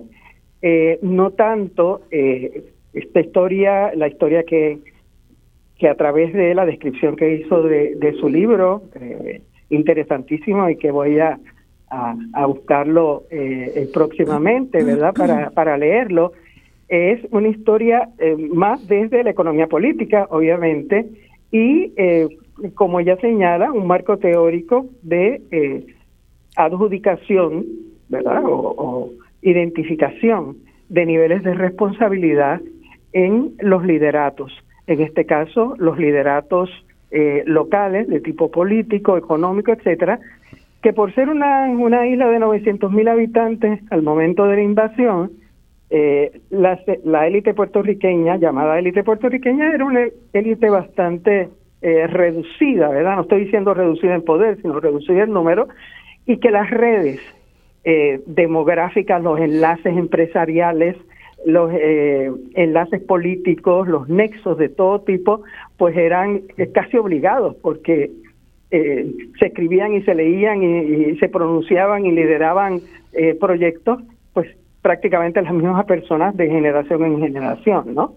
Hasta que se abre eh, la franquicia, se empieza a abrir por voluntad de, de los que no la tienen y por, digamos, decisiones políticas de los que la tienen a segmentos más amplios de la población y vamos a tener entonces una polis mucho más plural. Entonces, ah, eh, eh, son dos historiografías este, contrastadas, eh, ninguna es la correcta, ni la mejor, ni mucho menos, pero es necesario aquí, pues, este, para el beneficio de nuestros radioescuchas, que, digamos, en mi caso, lo que trabajo básicamente son las reconstrucciones eh, a manera de, un Weather Bureau atmosféricas y las retóricas y discursividades que se usan para entender por parte de sectores, individualidades e instituciones ese evento o ese proceso. Sí, que son, son miradas y metodologías eh, distintas. Yo creo que en ese mosaico de, de la, del análisis histórico es importante tener una diversidad de metodologías y de miradas, definitivamente. Este, y, y me alegra que, que, que, así sea también de parte de las mujeres, ¿no? Como que haya diversidad dentro de la, los acercamientos y las miradas. Pero entonces, más allá de eso, me gustaría entonces seguir, eh, tal vez escoger otro, otro ejemplo eh, bajo, bajo guerras otro ensayo. Si le parece bien comentar sobre este ensayo titulado A Splendid Little War, Carl Sandburg, Stephen Crane, Richard Harding Davis en la invasión de Puerto Rico de 1898. ¿Quiénes, ¿Quiénes eran esos actores y de qué trata ese ensayo, doctora? Bueno, e, e, ese ensayo que pues a mí en lo particular me, me encantó trabajar eh, fue eh, o es parte de un número de la revista La Torre de la Universidad de Puerto Rico cuando estuvo bajo la dirección de Edgardo Rodríguez Juliá, un momento muy, eh, digamos, de mucha fertilidad para la revista La Torre que entraba en una nueva época. desafortunadamente, pues los cambios que, que ocurren en las instituciones pues dio al traste con la continuidad eh, del proyecto de la nueva época y solo pudieron salir tres números de la torre. Bueno, en el número llamado Los Americanos, eh, parte de esos que editó eh, Edgardo, pues yo escribí un ensayo sobre tres escritores y podemos decir periodistas también, porque eran hombres de prensa, eh, que vinieron a Puerto Rico durante la invasión. Uno vino como soldado y era un chamaquito y solo después escribió sobre Puerto Rico eh, sus memorias de, de, época. Los otros dos eran uno, el periodista más cotizado en, en Estados Unidos y digamos en el mundo, eh, Richard Harding Davis, eh, y Stephen Crane, el novelista eh, precoz, ¿verdad?, que publicó o escribió esa novela eh, The Red Badge of Courage sobre la guerra civil y que murió prematuramente eh, poco después.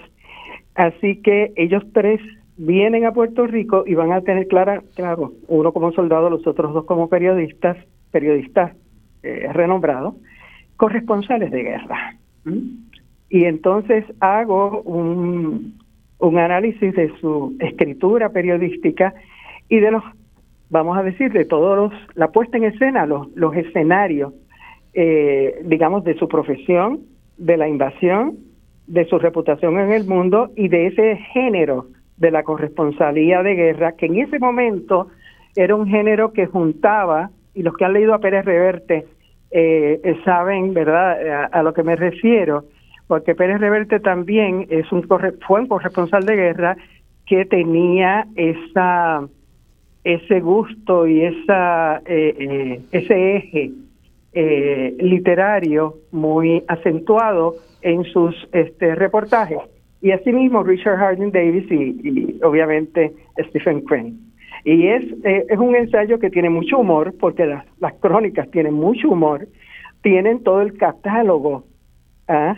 de prejuicios, de racismo, de xenofobia, etcétera, pero también es una mirada a lo que es la guerra. Y la guerra, pues, es, es todo: es, caos, es dominio, es encontrar al nativo, es la sorpresa, es ver que el nativo tiene las maneras de eh, circunvalar y de aprovechar las oportunidades, ¿verdad? Vendiendo ahora las cosas que antes vendía por un centavo, vamos a decir así, a cinco centavos, ¿no? Así que eh, eh, es muy interesante ese esa movida, esa esa guerra, digamos, de los de los cronistas, la que, lo, las que los cronistas pues narran, ¿no? Incluyendo que a, que a Harding Davis se, se le rindió una población creyendo que él era un, un, general del, del ejército. ¿Cómo fue eso que se le rindió una población? Lo que pasa es sí, en, en, en, una de estas ocasiones ellos se adelantaron porque pues eh, eh, alquilaban digo, cada uno por su cuenta, ¿verdad? O a veces iban los dos, eh, dos de ellos, digo, en el caso de Sandburg no, porque Sandburg era eh, de las tropas, pero eh, para ir y se adelantaban a, la ocupación del pueblo tal, ¿no? Y cuando llegaban, porque ya se sabía que venían los americanos por, por, por la carretera tal, ¿no? Pues entonces creían que que era Richard Harding Davis, pues el, la gran autoridad y se le rendían, ¿no? Este, al periodista eh, antes de que llegaran las tropas, ah, ya. Que llegaban las tropas y entonces, pero y, es una mirada a las costumbres, la mirada obviamente antropológica e, imperial, ¿no? De, el wonderment, la maravilla. De, de lo exótico, etcétera. Esto. Y naturalmente la necesidad no la necesidad, sino el proyecto siempre de, de ganar en la guerra de ventas en, en la prensa, eh, sobre todo de Nueva York, ¿verdad? Que era la gran prensa de la época, eh, ganar porque eran eh, de periódicos rivales, ¿no? Los dos. Ya, ah, ya, claro. Entonces, este, eso, esos artículos eran consumidos entonces en, en los Estados Unidos y eh, sobre esa mirada. Entonces el wonderment es la mirada del estadounidense a lo exótico de los puertorriqueños. Eso es básicamente eh, eh, los nativos que, que están dominando. Y esto hay que, que, entenderlo también a nivel, porque muchas veces se ven las cosas a nivel de los de los grandes generales o de del Estado Mayor o lo de lo que... hay que mirarlo a través, y en, en Sandburg se ve esto, a través de los ojos de eh, un regimiento de voluntarios, de, de, en este caso el sexto de, de Illinois, y, y Carl Sandburg, que es un jovencito, es de los soldados que llegan, que salen de Illinois, ¿verdad?, para, para, para embarcarse eh, rumbo a Puerto Rico, en, en, algún puerto de, de la Florida, y son muchachos que casi ninguno conoce el mar, no han visto nunca el mar y que cuando llegan, por ejemplo, a las costas de las Carolinas, empiezan a sentir la sal en sus labios. Y Sandburg recuerda esto.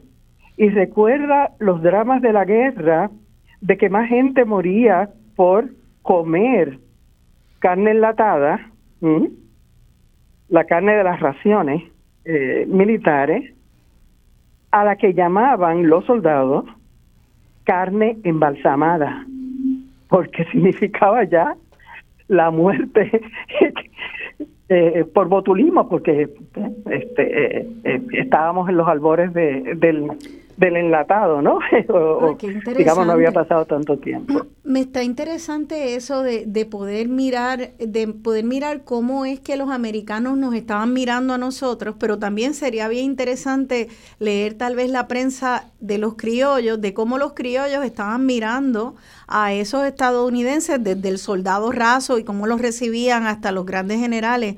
Eh, no sé si tuvo oportunidad de ver ese otro lado de la moneda, porque todavía hoy en día está esa mirada del Congreso de Estados Unidos, de cómo nos ven en el famoso mainland y cómo nosotros aquí tenemos tal vez otras preocupaciones, otra mirada. No siempre hay una coincidencia en lo que entendemos que es importante. A veces se pierde en ese eh, una verdadera comunicación, no, no les importa lo mismo. ¿Usted tuvo oportunidad entonces de en algún momento, en alguno de esos ensayos o investigaciones, eh, estudiar esa parte de la mirada puertorriqueña criolla a los americanos?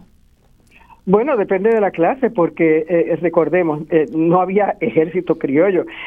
habían, obviamente, puertorriqueños que participaban en el, en, el, en el ejército español en calidad de lo que se llamaban los voluntarios, ¿no? Que eran pro-españoles en la, en la mayoría de los casos. Hay eh, crónicas escritas por españoles cuando abandonaron a Puerto Rico. Todas ellas, o la gran mayoría de ellas, son eh, completamente eh, crueles, terribles con los puertorriqueños, los acusan de traidores, de que se vendieron enseguida al, al mejor postor, etcétera, y de personas ingratas. Que, que, que, es una cosa curiosa porque cuando ocurre el encuentro entre Muñoz Rivera y el presidente Taft, la contestación de Taft, de William eh, Taft, el presidente, es de que los puertorriqueños habían sido la hija favorita de los Estados Unidos, una frase de él en ese en esa contestación, pero que se habían portado de una manera ingrata y desconsiderada con eh, eh, frente a la munificencia y, y y a la actitud filantrópica eh, y, ¿verdad? De, los norteamericanos. Ah, o sea que, que quienes escriben básicamente, porque hay crónicas obviamente de puertorriqueños, no puertorriqueños digamos, este, eh, digamos de, de pueblo, aunque uno tiene que leer en, o sea, hay, hay que hacer lectura, ¿verdad?, intratextual ahí y ver todas esas referencias este, interesantes en Ponce, por ejemplo, que se bajan todos los, bueno, prácticamente todos los rótulos de, de los eh, comercios y restaurantes, etcétera, y hoteles incluso, ¿verdad? eh, se bajan aquellos que tenían demasiadas connotaciones con España ¿ah?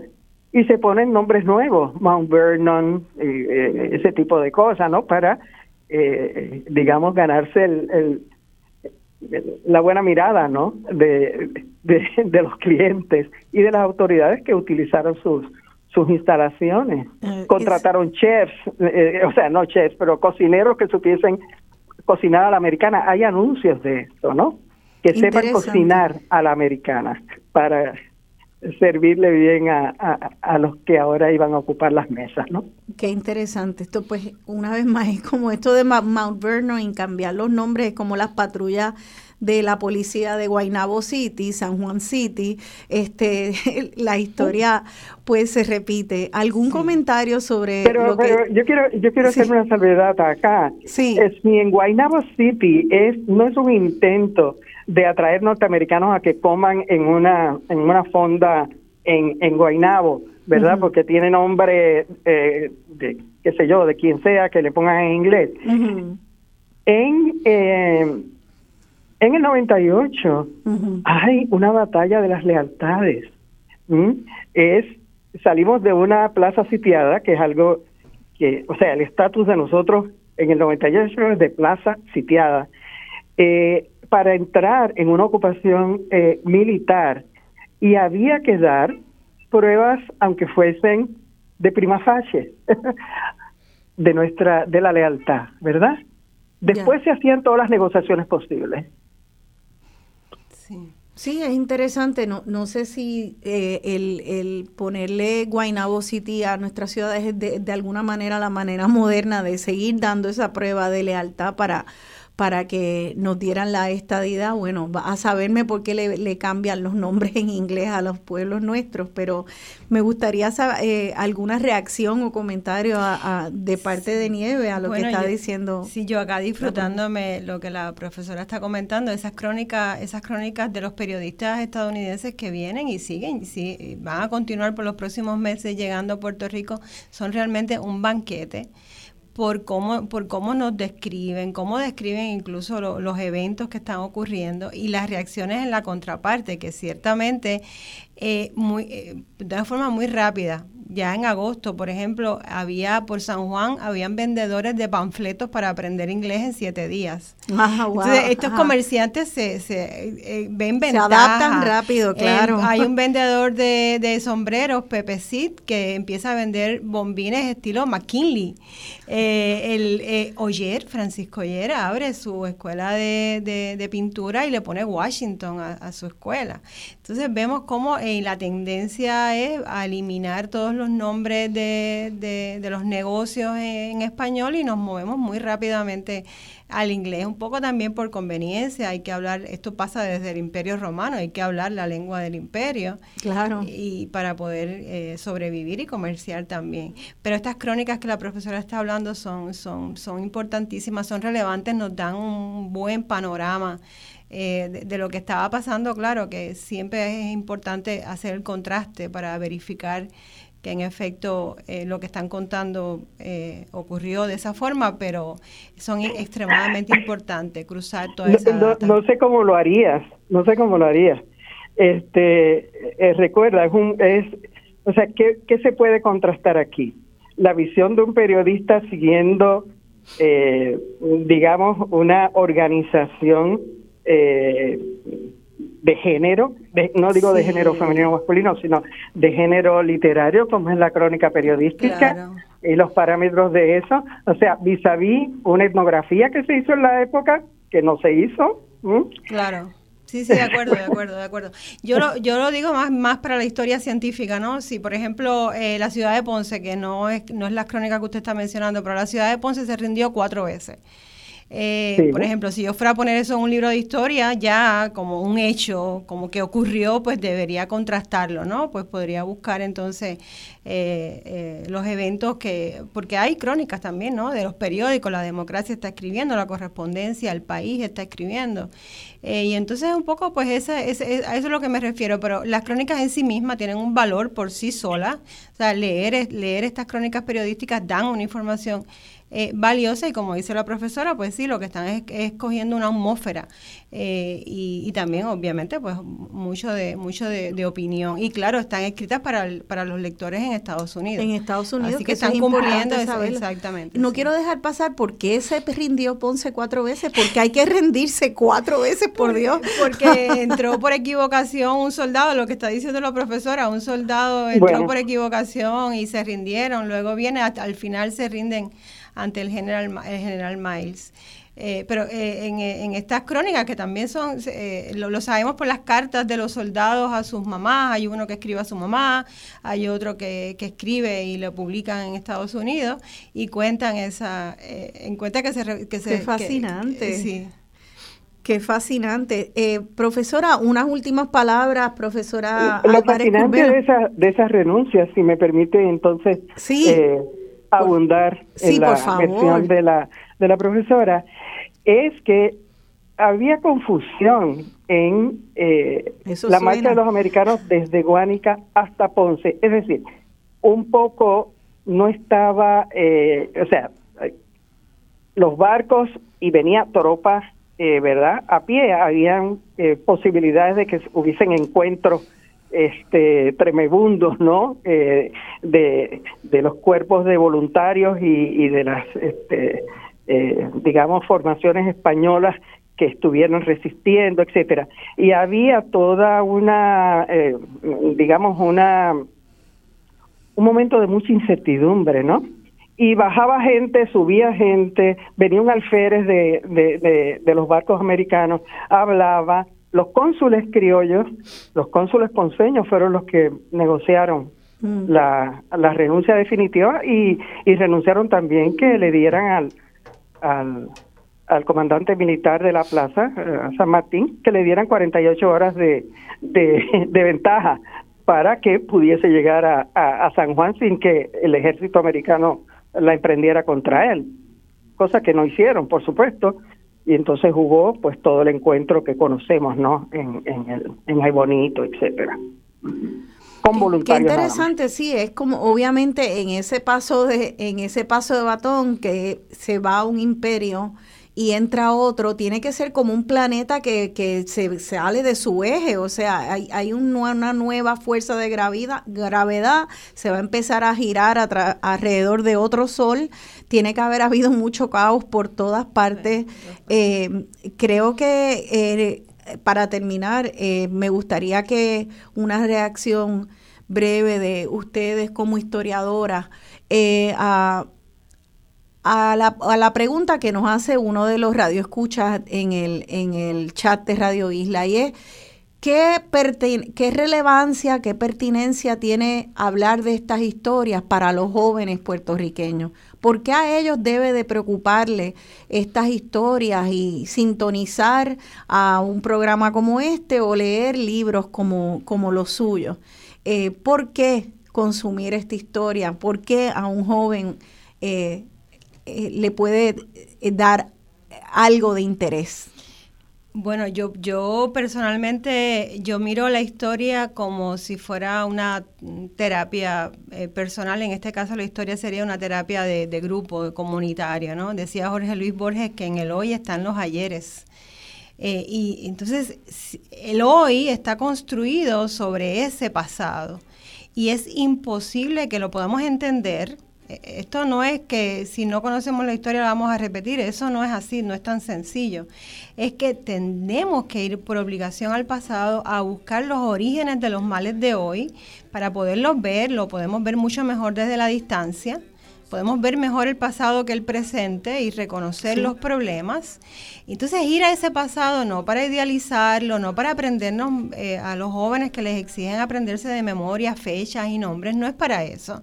Es para poder ver los orígenes de estos problemas, las raíces y poder entonces regresar al presente con herramientas eh, prácticas y poder entonces resolver los problemas. Yo creo que para ser ciudadanos activos de esta democracia tenemos que conocer nuestras historias, yo creo que como la, la genealogía, debemos conocer nuestras historias familiares y también debemos conocer las historias eh, del país como, como comunidad y cómo comienzan los moldes tanto de políticos, de votantes, eh, eh, todas estas, este, esto que está contando también la profesora, ¿no? Todas las percepciones, los, las formas de pensar, cómo han ido evolucionando las ideas. Claro.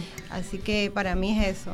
Claro que sí se nos está yendo el tiempo y quisiera, antes de despedirnos, pedirle a la profesora Álvarez Curbelo que nos diga dónde pueden conseguir su libro de ensayos históricos a la estación de Ponce, ensayos sobre Puerto Rico. ¿Dónde se puede comprar? Lo pueden conseguir en la librería Laberinto, en el Viejo San Juan, y en la Norberto oh, Norberto González de Plaza Las Américas. Lástima que no pude opinar sobre lo último, pero será en otra ocasión. Muchas gracias a ambas. Gracias y, lo lamento mucho, se nos, nos traicionó el tiempo y ya nos están eh, mandando a la pausa. Bueno, a terminar, les agradezco a ustedes su sintonía y de verdad que espero poder hacer más programas sobre historia eh, porque tenemos que conocernos para, para poder entender qué soluciones encontrar a esta a este ambiente político en el cual estamos. Espero eh, escucharlos de nuevo, que se sintonicen el próximo domingo. Hasta entonces, tengan una feliz semana y un feliz domingo. Se despide de ustedes su servidora, Rosana Cerezo.